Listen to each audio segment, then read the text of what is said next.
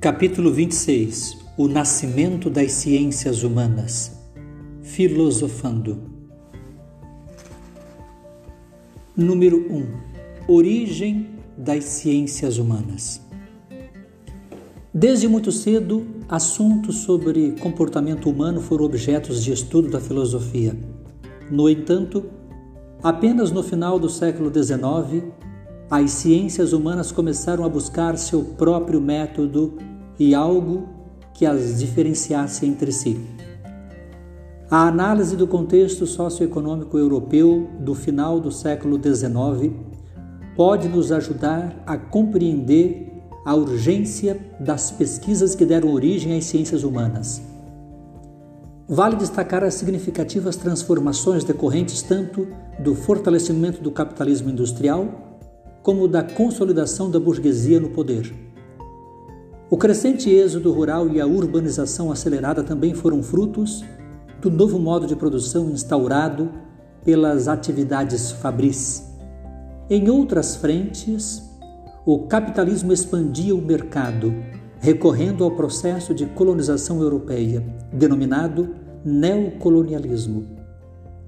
Diferentemente do colonialismo do século XVI, focado nos continentes americanos e asiático, desta vez extensas regiões da África e da Ásia foram repartidas entre diversas nações europeias. Os contatos entre burgueses e operários, de um lado, e colonizadores e povos colonizados, de outro, sinalizavam um confronto entre interesses opostos, prestes a explodir. A intenção de expandir o capitalismo entrava em choque com as culturas subjugadas, relutantes diante das condições impostas. Foi nesse contexto que nasceram as ciências humanas, como expressão da necessidade de compreender não só as relações entre os indivíduos, mas também entre as diferentes culturas. Neste capítulo, destacaremos brevemente a antropologia, a sociologia de modo mais extenso, psicologia.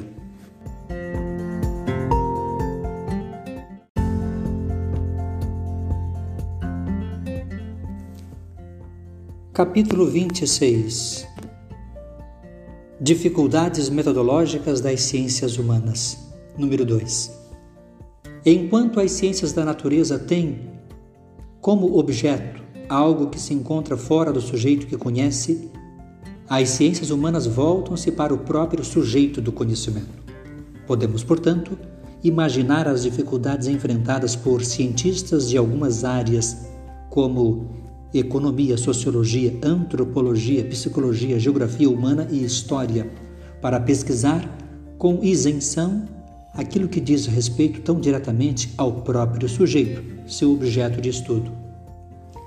Examinemos algumas das dificuldades para estabelecer o método das ciências humanas. A.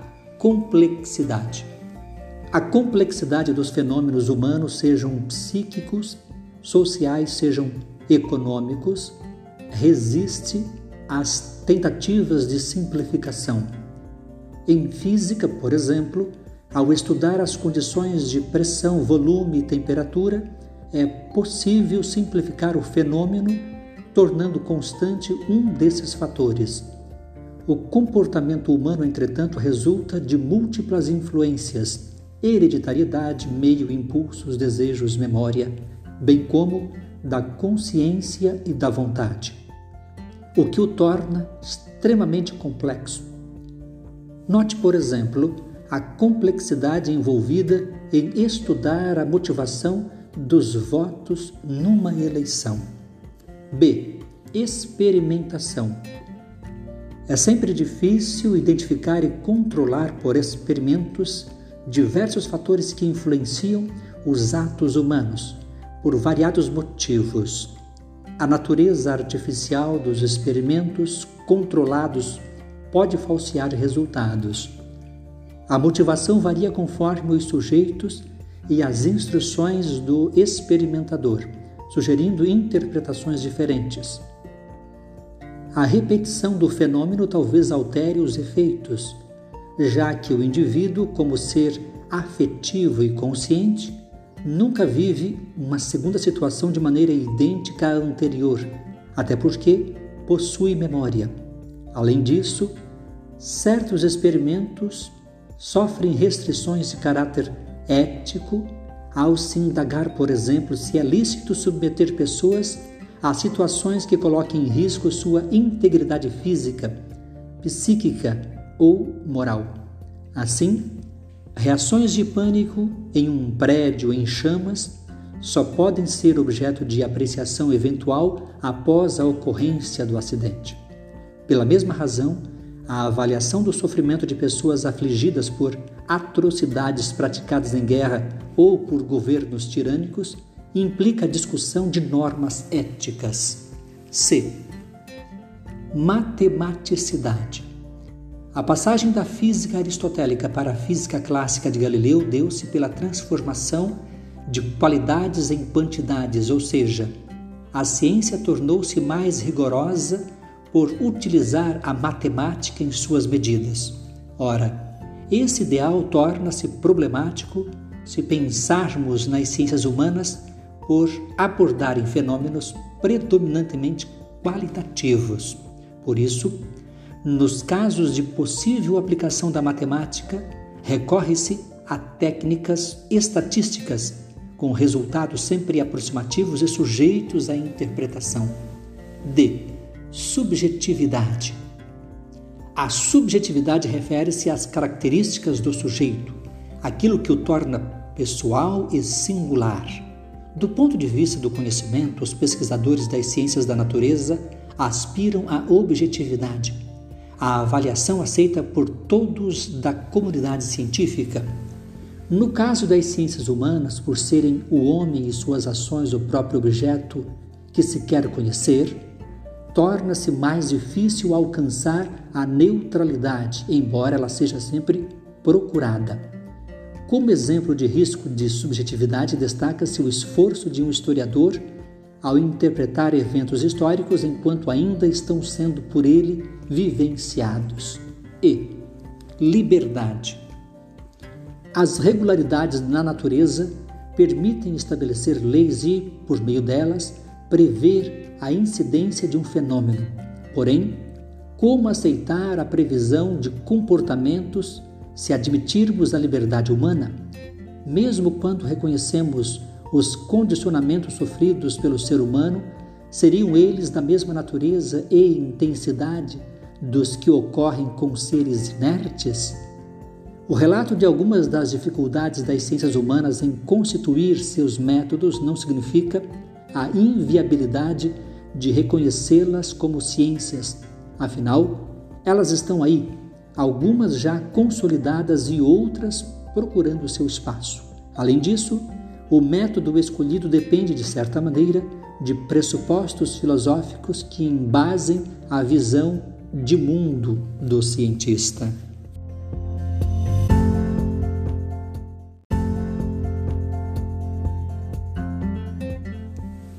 Capítulo 26 O nascimento das ciências humanas.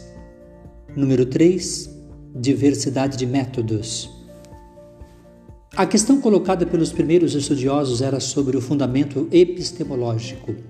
O que é este objeto que se pretende conhecer? E em seguida, que método usar para alcançar esse objetivo? De modo geral, conforme as respostas dadas a essas questões, podemos identificar duas tendências mais marcantes: a naturalista e a humanista. Tendência naturalista. De início, as ciências humanas sofreram influência da teoria positivista de Auguste Comte, 1798-1857.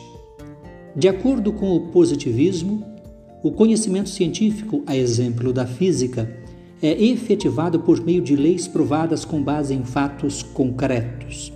Portanto, para entender problemas sociais, será preciso agir como nas ciências naturais, isto é, por meio de observação, experimento e método comparativo.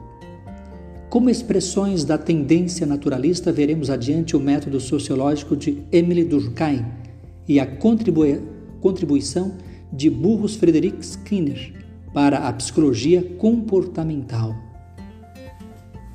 Tendência humanista ou hermenêutica. Outros estudiosos argumentavam que a especificidade das ciências humanas exige um método diferente daquele das ciências da natureza, daí seu caráter hermenêutico, interpretativo. O filósofo alemão Wilhelm Dilthey, 1833-1911, afirmava que explicamos a natureza, mas compreendemos a vida psíquica. Em grande parte, a explicação busca as causas do fenômeno para estabelecer leis, como fez Galileu com a lei da queda dos corpos e Newton com a teoria da gravitação universal. A compreensão, por sua vez, depende de interpretação e encontra-se vinculada à intencionalidade dos atos humanos, sempre voltados para motivações diversas, valores e finalidades. Assim, as ciências humanas procedem à interpretação a fim de decifrar o sentido oculto no sentido aparente. Para os representantes dessa tendência, o estudo desse objeto, ser humano, pressupõe reconhecer sua complexa individualidade, liberdade e consciência moral. A tendência humanista, porém, não constitui uma tendência homogênea, por abrigar pensadores de diferentes linhas.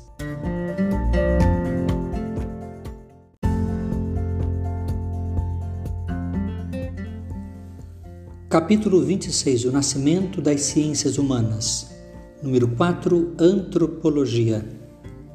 A colonização expõe os contrastes entre hábitos e costumes de culturas bastante diversificadas, o que instigou estudiosos das recém-criadas ciências sociais a centrarem o foco de suas pesquisas em povos não europeus. Desse modo nasceu a antropologia, o estudo de diferentes agrupamentos humanos em seus mais variados aspectos, tipos físicos e biológicos, comportamentos, instituições, costumes, tanto em suas formas atuais como ao longo do tempo. De início, a antropologia sofreu influência das teorias evolucionistas darwinianas. Para representantes dessa tendência, como o antropólogo Edward Burnett Taylor, 1832-1917, e o filósofo Herbert Spencer, 1820-1903. A diversidade de culturas seria explicada pela evolução da sociedade, de modo que os povos tribais constituiriam um estágio primitivo pelo qual já teriam passado todas as sociedades evoluídas ou superiores.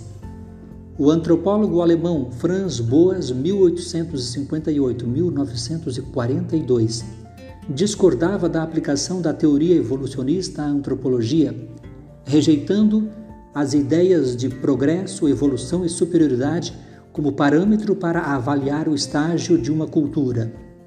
Para ele, cada cultura apresenta sua especificidade devido à complexidade dos sistemas de parentesco, crenças e rituais. Essas conclusões basearam-se em pesquisas de campo, ou seja, no contato direto com a cultura investigada em área geográfica pequena e bem definida. Assim, a antropologia adquiria um método para distanciar-se de teorias que não passavam de discursos fantasiosos. Mais tarde, Seguidores de Franz Boas criaram o conceito de relativismo cultural, justamente para respeitar as especificidades de cada cultura. Esse conceito teve importância na crítica ao eurocentrismo e ao etnocentrismo. O eurocentrismo consiste em interpretar povos tribais com base no modo de valores europeus e o etnocentrismo baseia-se na hierarquização das raças ao distinguir uma etnia considerada superior.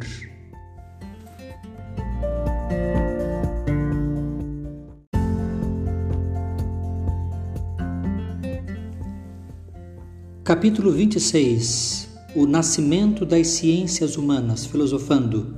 Número 5 Sociologia. Os principais responsáveis pelo nascimento das ciências sociais na segunda metade do século XIX e no início do século XX foram Emile Durkheim, 1858-1917, Karl Marx, 1818-1883 e Max Weber, 1864-1920. Esses pensadores, sem exceção, dedicaram um grande esforço à metodologia. O sociólogo francês Émile Durkheim representou a tendência positivista ao propor a sociologia como ciência objetiva que examinasse os fatos sociais como coisas. Como essa afirmação causou polêmica, Durkheim argumentou que não se tratava de reduzir fatos sociais a coisas materiais, mas que, na sociologia, que se quer científica, os fatos sociais devem ser abordados com os mesmos procedimentos das ciências da natureza. E completa. Em que consiste então uma coisa?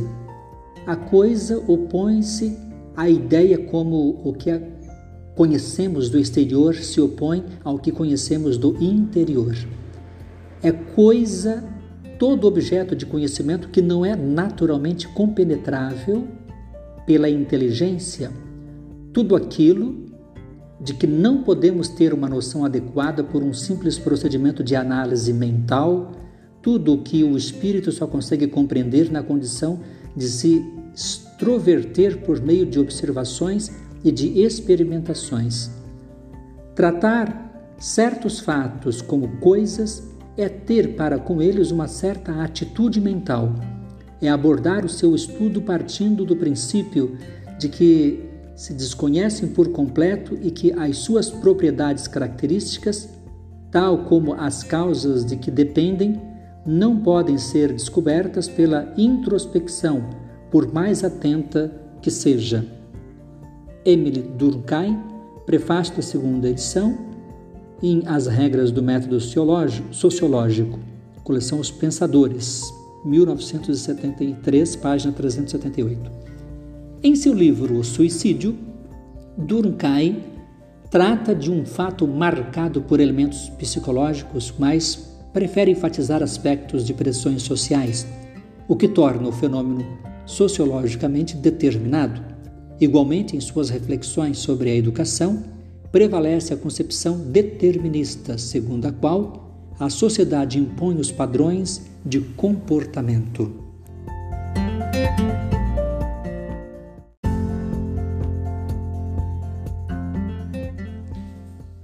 Capítulo 26 O Nascimento das Ciências Humanas, Filosofando.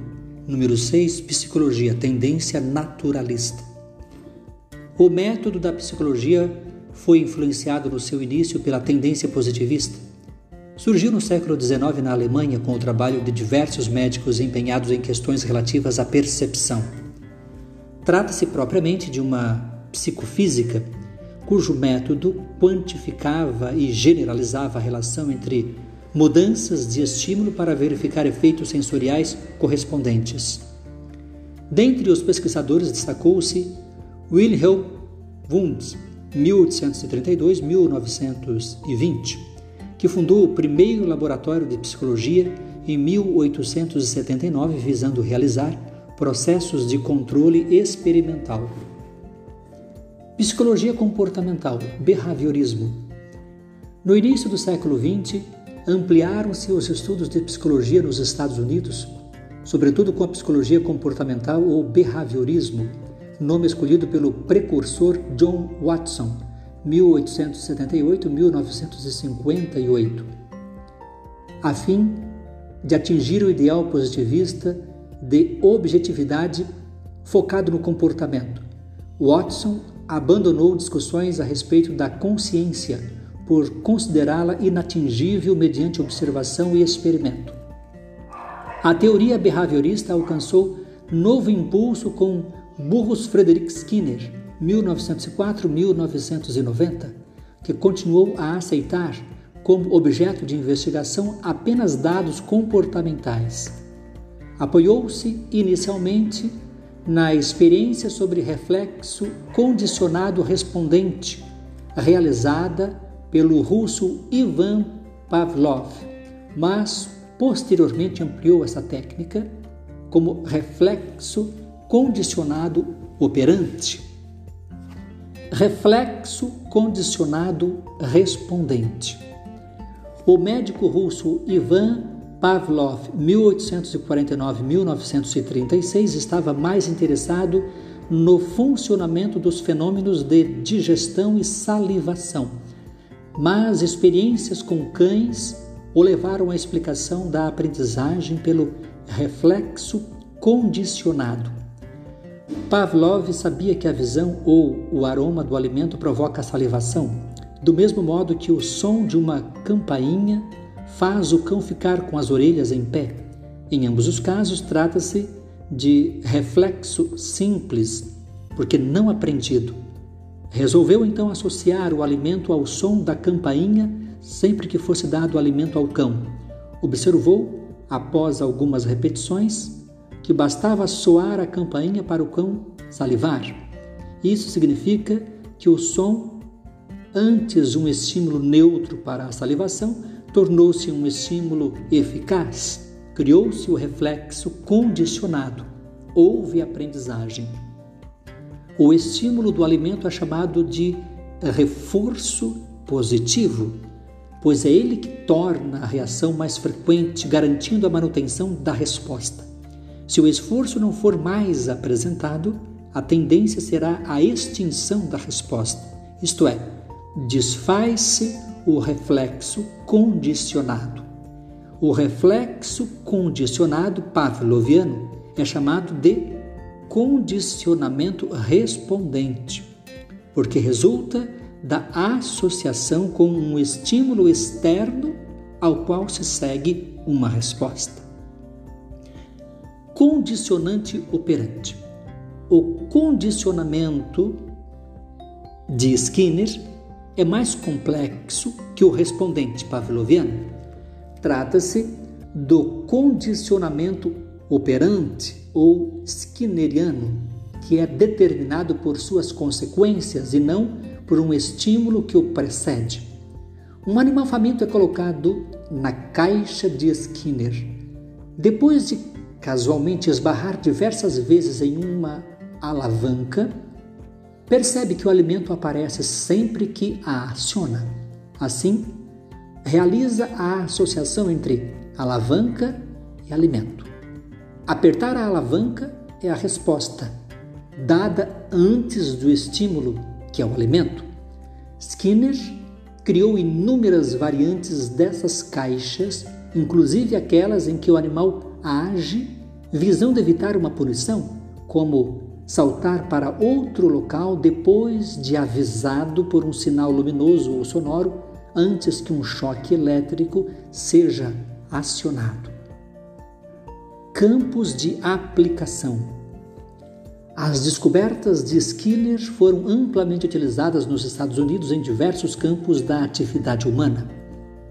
Na instrução programada, por exemplo, o aluno recebe um texto com uma série de espaços em branco para que preencha em nível crescente de dificuldade. Partindo do princípio de que o reforço deve ser dado imediatamente após o ato, de maneira que a cada momento o aluno possa conferir o erro ou o acerto de sua resposta. O processo foi aperfeiçoado na máquina de ensinar que pretende substituir o professor em várias etapas da aprendizagem. Técnicas skinnerianas também podem ser utilizadas na educação infantil, visando criar bons hábitos e corrigir comportamentos inadequados. No tratamento psicológico de certos comportamentos, a terapia comportamental ou reflexologia tem por objetivo descondicionar maus hábitos. Processos semelhantes podem ajudar pessoas que têm medo de voar de avião ou de dirigir veículos.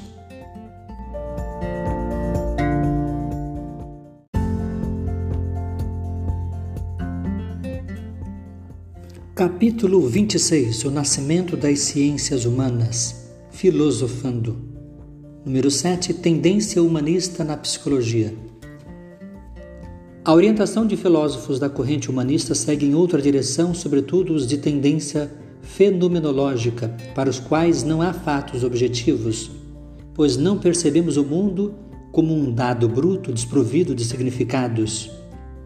Ao contrário, o que cada um percebe é um mundo para ele, daí a importância do sentido, da rede de significações que envolvem os objetos percebidos. A consciência vive imediatamente como doadora de sentido. Psicologia da forma. Teóricos da psicologia da forma, ou Gestalt, foram explicitamente influenciados pela fenomenologia e, como tal, opuseram-se às psicologias de tendência positivista. Entre os principais representantes estão os alemães Wolfgang Kohler, 1887-1967, e Kurt Kafka, 1886-1941. Vejamos como a Gestalt descreve a percepção e o comportamento. A percepção.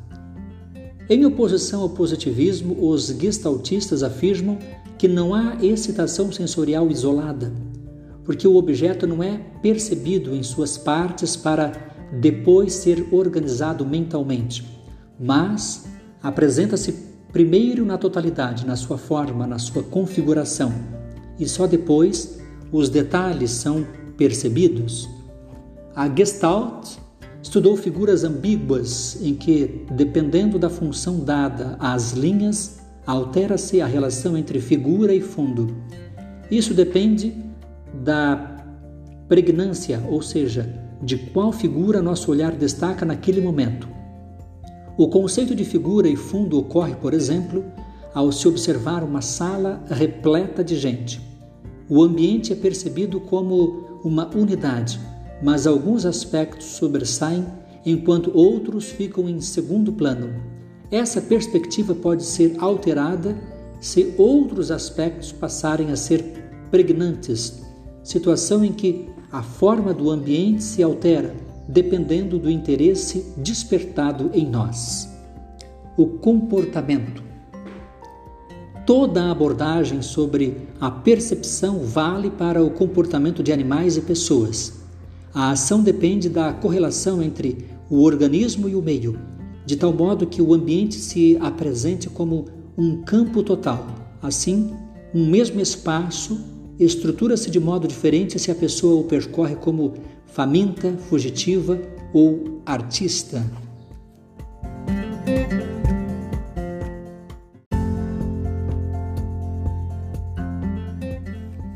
Capítulo 26 O nascimento das ciências humanas, filosofando. Número 7 Freud, fundador da psicanálise. O médico austríaco Sigmund Freud criou a teoria psicanalítica com base na hipótese do inconsciente. Para a psicanálise, todos os nossos atos têm uma realidade exterior representada na conduta externa, mas também carregam significados ocultos que podem ser interpretados. Usando uma metáfora, a vida consciente é apenas a ponta de um iceberg cuja parte submersa, de maior volume, simboliza o inconsciente. Outra inovação da psicanálise encontra-se na compreensão da natureza sexual da conduta humana. A energia que preside os atos humanos é de natureza pulsional, que Freud denomina libido, embora a sexualidade não se reduza à genitalidade, isto é, aos atos que se referem à atividade sexual propriamente dita, porque seu significado é muito mais amplo, abrangendo toda e qualquer forma de gratificação ou busca do prazer. As três instâncias do aparelho psíquico. Ao descrever o aparelho psíquico, Freud delimita três instâncias diferenciadas: id, ego e superego.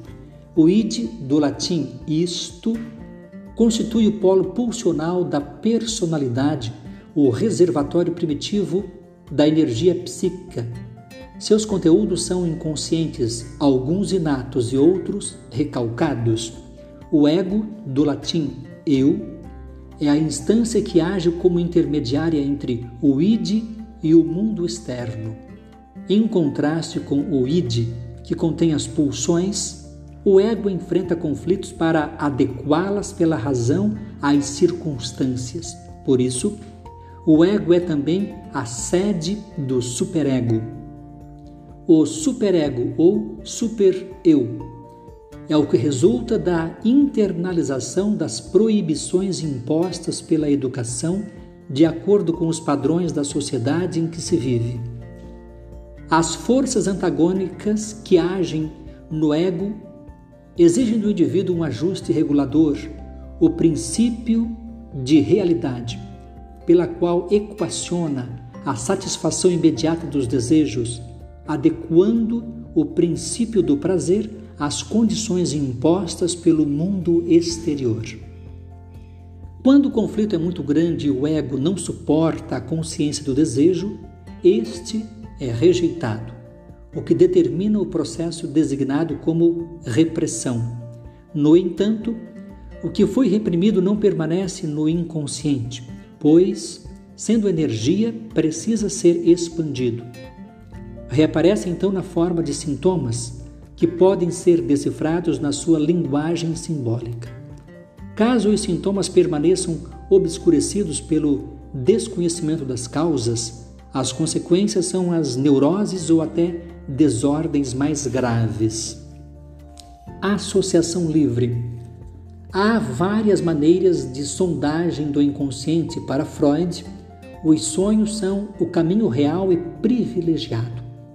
O que recordamos de um sonho é o seu conteúdo manifesto, que às vezes nos parece incoerente e absurdo. No entanto, todo sonho oculta um conteúdo latente a ser descoberto pela decifração do seu simbolismo. Para tanto, Freud propôs a técnica da associação livre, pela qual o próprio indivíduo, seguindo o fluxo espontâneo das ideias, dá pistas para ser descoberto o sentido oculto. Além dos sonhos, os atos falhos e os xistes são fenômenos psíquicos fornecem elementos adequados à interpretação. Os atos falhos são pequenos deslizes como esquecimentos, trocas de nomes ou lapsos de linguagem aparentemente involuntários, mas que podem ser interpretados porque traem algum segredo. O xiste consiste em gracejos feitos sem a aparente intenção de ofender ou seduzir, mas que revelam forças agressivas ou eróticas reprimidas. Psicanálise e cultura. Em O Mal-Estar na Cultura, que alguns traduzem como o mal-estar na civilização, Freud reflete sobre o efeito da repressão dos instintos agressivos e sexuais e seus resultados na cultura, capaz de provocar perigoso estado de frustração. Ao observar que as forças agressivas e egoístas precisam ser controladas para permitir o convívio humano e a vida moral, Freud se pergunta em que medida essa renúncia pode ser autodestrutiva a ponto de comprometer a felicidade. Conclui com pessimismo que o indivíduo paga um alto preço para civilizar-se.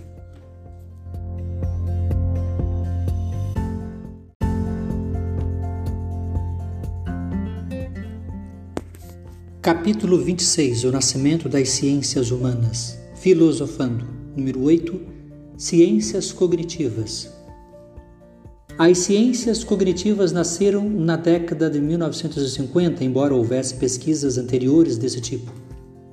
Elas se constituíram de modo multidisciplinar com a participação de início da psicologia, da linguística e de estudos sobre inteligência artificial. Na sequência, outras áreas contribuíram para esclarecer como ocorre o conhecimento: etologia, sobre o comportamento animal, antropologia, pela comparação de diversas culturas, psiquiatria, com o estudo de transtornos mentais, neurociências, que fazem o mapeamento do cérebro. Neurociências. Ainda no final do século XIX, pesquisas de diversos cientistas levaram à descoberta dos neurônios e à descrição de seu funcionamento, o que descortinou a dinâmica do sistema nervoso. Muitos estudos sobre visão e localização de áreas cerebrais específicas foram realizados ao longo do século seguinte. Na década de 1980, o avanço tecnológico na área médica, sobretudo o desenvolvimento de novas técnicas de diagnóstico por imagem, como ressonância magnética e tomografia, tornou possível conhecer melhor o funcionamento cerebral. Se de início a neurociência era um estudo para biólogos e médicos, tornou-se depois uma ciência interdisciplinar com a participação de áreas as mais diversas, como psicologia, filosofia, física, química, engenharia, antropologia, ciência da computação e muitas outras. Pode-se dizer que dessa maneira as neurociências definiram discussões que vinham de longa data. Com as descobertas, teorias antigas foram consideradas reducionistas por relacionarem fenômenos mentais exclusivamente a processos neurológicos, quando na verdade se constatava que o funcionamento do psiquismo é mais plástico, ou seja, não há como negar o suporte cerebral da atividade intelectual, mas ela é flexível porque depende da aprendizagem e, consequentemente, de fatores culturais e sociais, além de se adaptar de maneiras diferentes às situações adversas. Vários neurocientistas têm realizado experiências de que participam pesquisadores estadunidenses, suíços e brasileiros, a fim de tentar controlar membros artificiais com a atividade cerebral. Experiências similares já tinham sido feitas com macacos que conseguiram acionar um braço robótico para alcançar uma banana, realizadas pela equipe do brasileiro Miguel Nicoleles, 1961, à frente de um centro de referência em neurociência em Natal, Rio Grande do Norte, além de pesquisas na Universidade de Duke, Estados Unidos. Música